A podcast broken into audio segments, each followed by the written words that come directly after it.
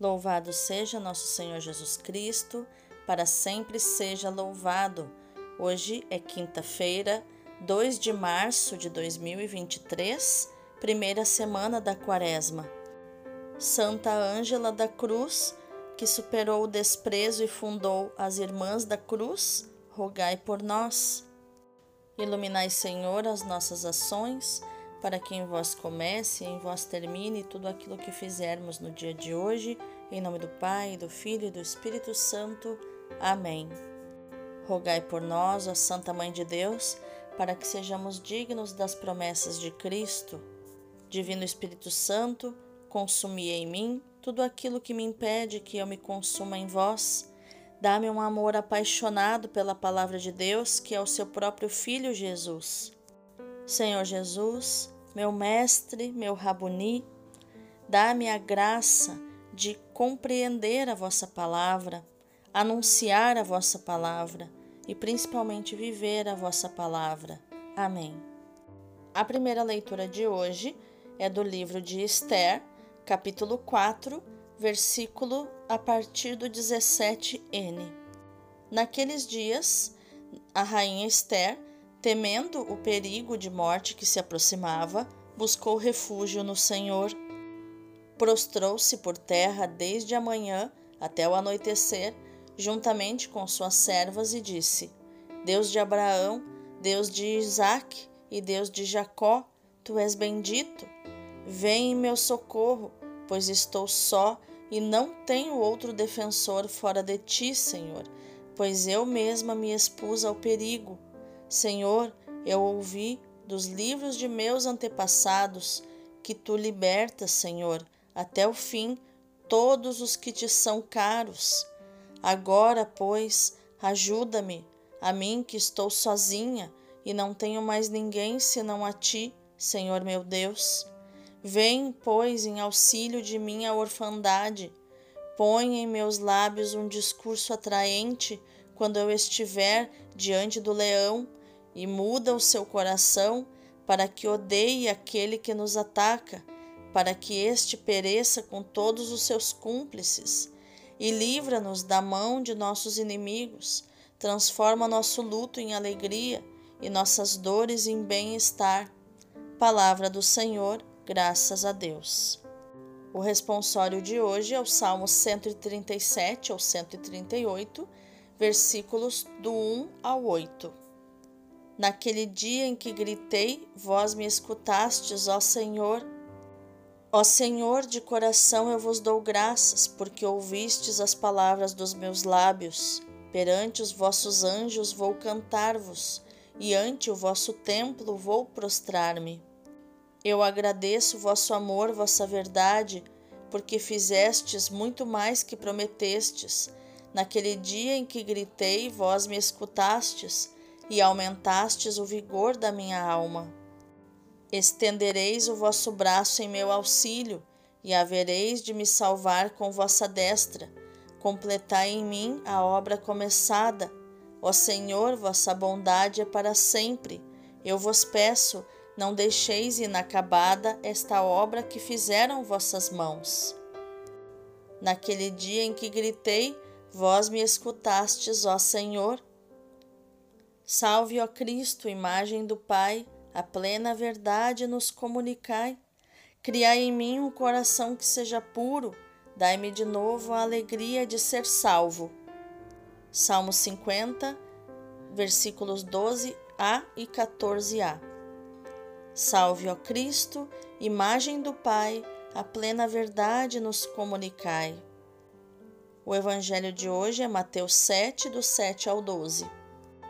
Naquele tempo, disse Jesus aos seus discípulos: Pedi e vos será dado, procurai e achareis, batei e a porta vos será aberta, pois todo aquele que pede recebe, quem procura encontra, e a quem bate a porta será aberta.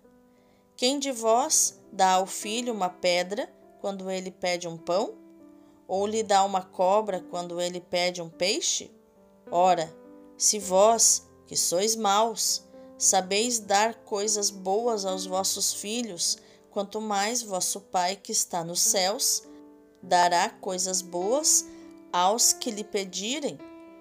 Tudo quanto quereis que os outros vos façam, fazei também a eles. Nisto consiste a lei e os profetas. Palavra da salvação, glória a vós, Senhor. Vejamos o contexto das leituras de hoje. A primeira leitura nos mostra a jovem esposa do rei da Pérsia, Esther, que toma conhecimento de que, devido a intrigas palacianas, fora decretado o extermínio dos hebreus deportados no reino. A rainha, na tentativa de salvar o povo a que pertencia, decide expor-se ao perigo, intercedendo por ele junto do marido. Mas, antes de se apresentar ao rei, apresenta-se ao Senhor numa atitude de penitência e de oração. Assim, reconhece que o verdadeiro rei é Deus e professa que ele é o único. Só ele pode salvar o seu povo. Apresenta-se diante de Deus na sua pequenez e fragilidade e fala-lhe da sua solidão. E Deus escuta a sua súplica angustiada. O só é o único auxílio daquela que está só. O só e a só. A distância torna-se proximidade. Esther lembra a Deus as suas promessas em favor de Israel, no versículo 17, e por outro lado, confessa o pecado do seu povo. As promessas de Deus e o arrependimento do seu povo levam-na a pedir ao Senhor a salvação da sua gente e a pedir para si mesma a coragem, a sabedoria e a ajuda necessárias para cumprir com êxito a sua missão de intercessora, porque ela sabia que antes dela, a outra rainha, a outra, a esposa anterior do rei, havia sido deposta por causa da desobediência. Então ela sabia do alto risco de o rei fazer com ela o mesmo que ele tinha feito com a esposa anterior, descartá-la ao mínimo sinal de desobediência ou de alguma postura desagradável. E é isso que diz o salmo, que naquele dia em que gritei, vós me escutastes, ó Senhor, que o Senhor não nos abandona, não abandona aqueles que são humildes diante dele, porque ele não resiste à humildade, mas resiste à soberba. E o inimigo de Esther e do povo de Israel era completamente soberbo.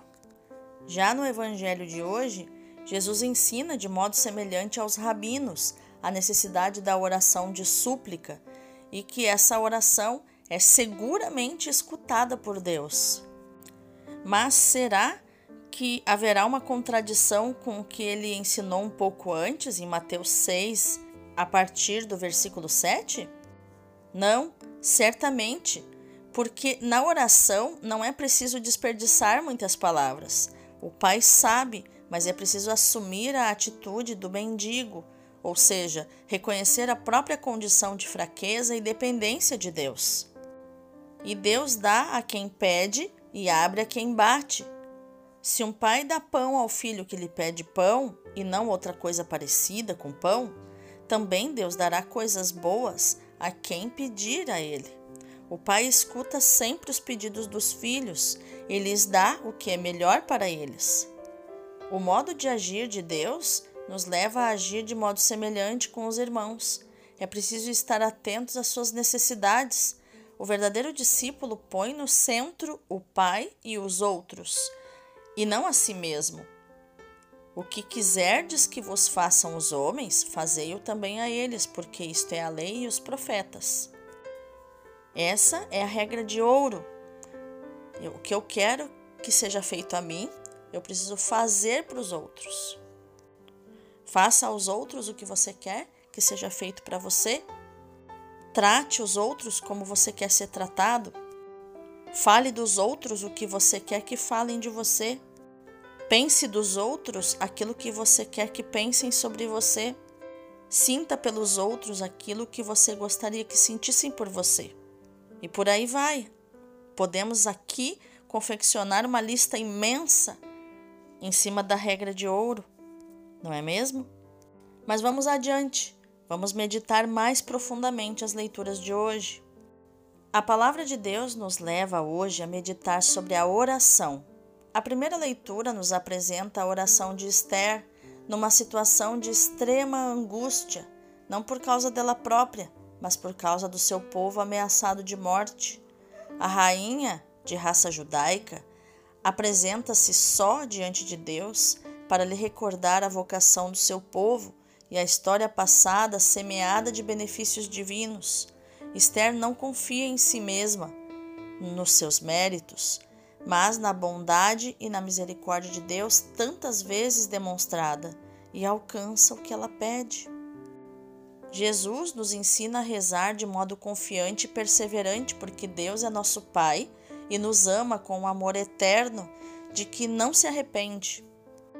Ouvimos tantas vezes estas afirmações que talvez elas já não nos impressionem mais, mas são a pura verdade que encherão o nosso coração de confiança e mesmo até de atrevimento na nossa oração de ousadia na oração.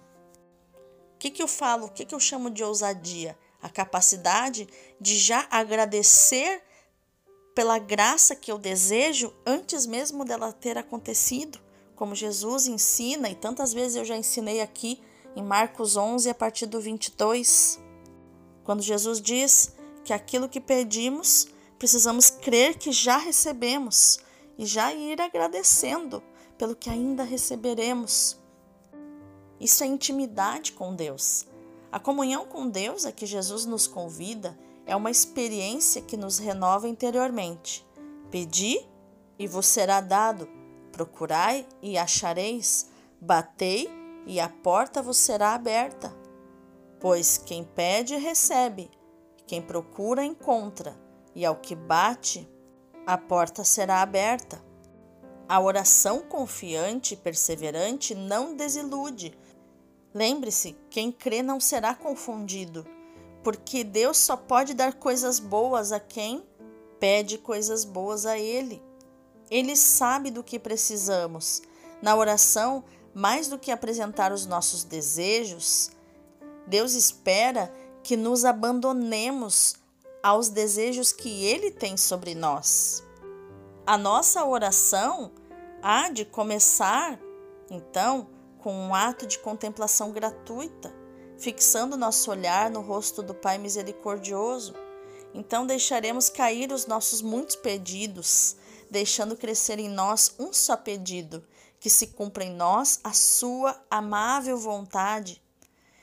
É que, contemplando o rosto de Deus, experimentamos a certeza de que somos seus filhos muito amados e que, portanto, nada nos faltará daquilo que realmente precisamos. Lembre-se do Salmo 23, que na tradução original é: O Senhor é meu pastor, nada me falta. Não é nada me faltará, é nada me falta. Nada me falta agora, nada me falta hoje. Já nada mais me falta. Assim como diz Santa Teresa de Jesus, quem tem Deus nada lhe falta, pois tem tudo, só Deus basta. Se precisamos de rezar demoradamente, não é para convencer a Deus das nossas necessidades, mas para transformarmos os nossos desejos e fazê-los coincidir com a vontade divina que quer o nosso bem. Lembremos, Deus não procura adoração, Deus procura adoradores em espírito e verdade, pessoas que amem estar demoradamente na presença dele. Ser fiéis na oração, como está em Atos 2:42, significa ser fiéis ao nosso carisma profético. É realizar a primeira união da nossa vida apostólica, missionária, como sacrifício, como oblação reparadora de Cristo ao Pai pelos homens.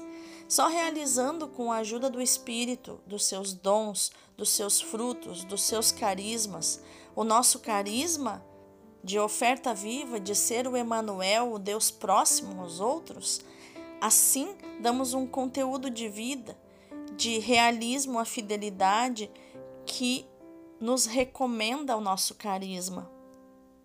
É pouco ser fiéis às certamente necessárias práticas de piedade pessoais e comunitárias. As orações devem nos levar à oração e ajudar-nos a descobrir o seu núcleo vital. Rezar é amar. A caridade é a oração que dá valor a todas as orações e práticas de piedade e torna fecundo o nosso apostolado. Quero lembrar aqui da diferença entre rezar e orar. Há momentos que precisamos rezar e há momentos que precisamos orar.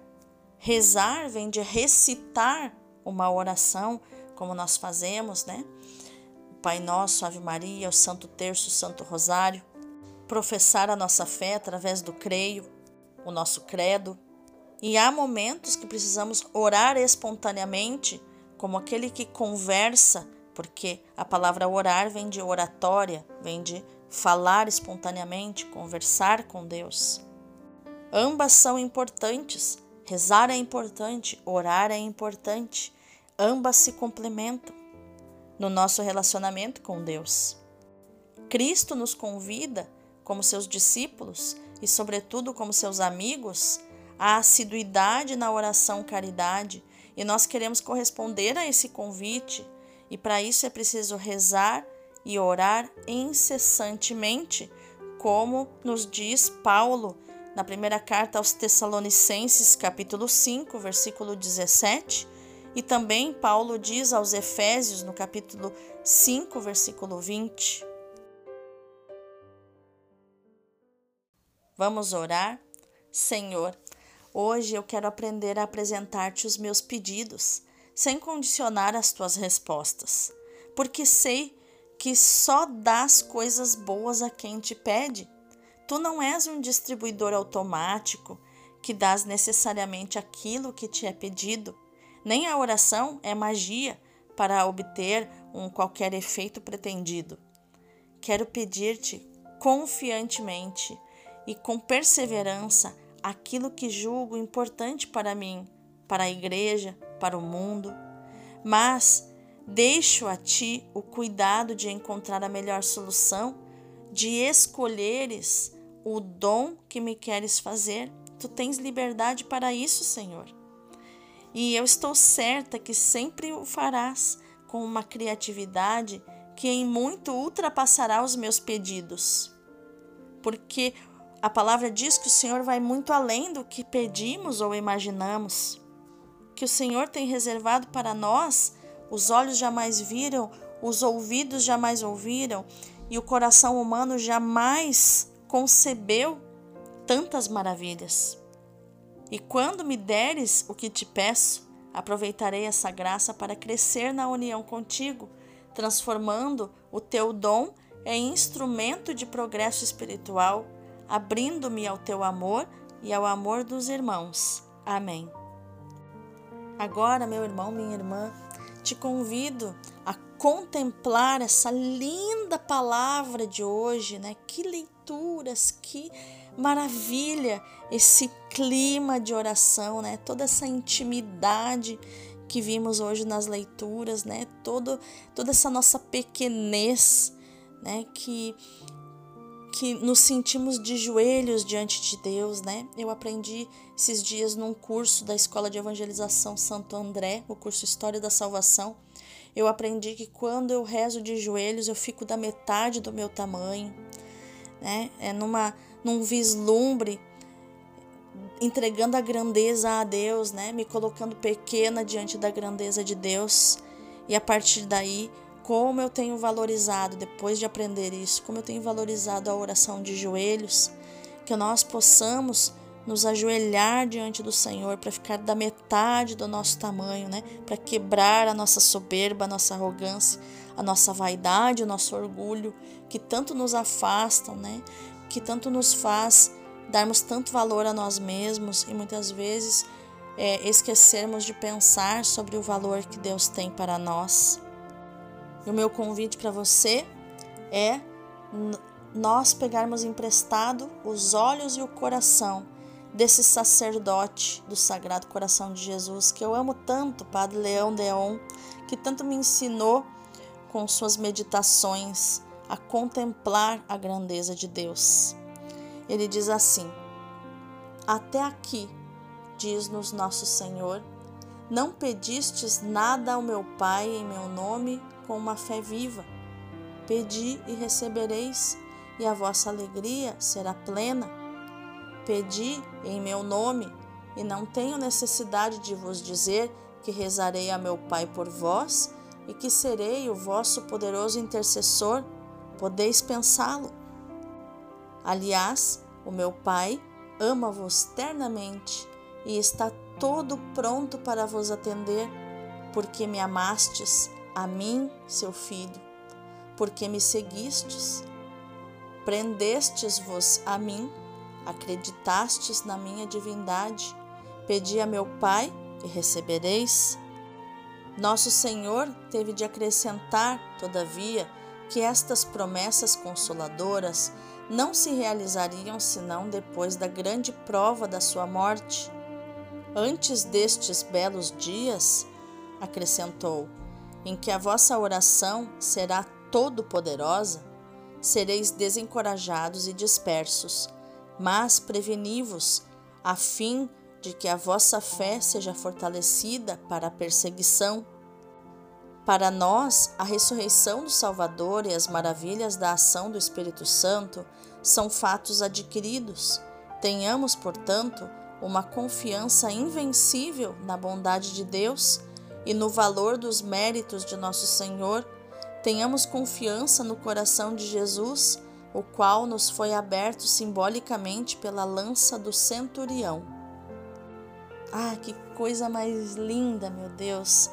Esses diálogos de Jesus conosco e com seus apóstolos que o Padre Leão imagina. Que lindo, que lindo mesmo. Nossa, emocionante.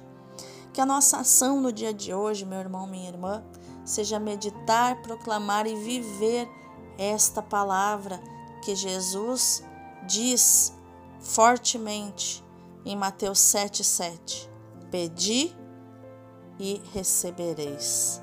Deus abençoe o teu dia. Creia, não desista, siga firme.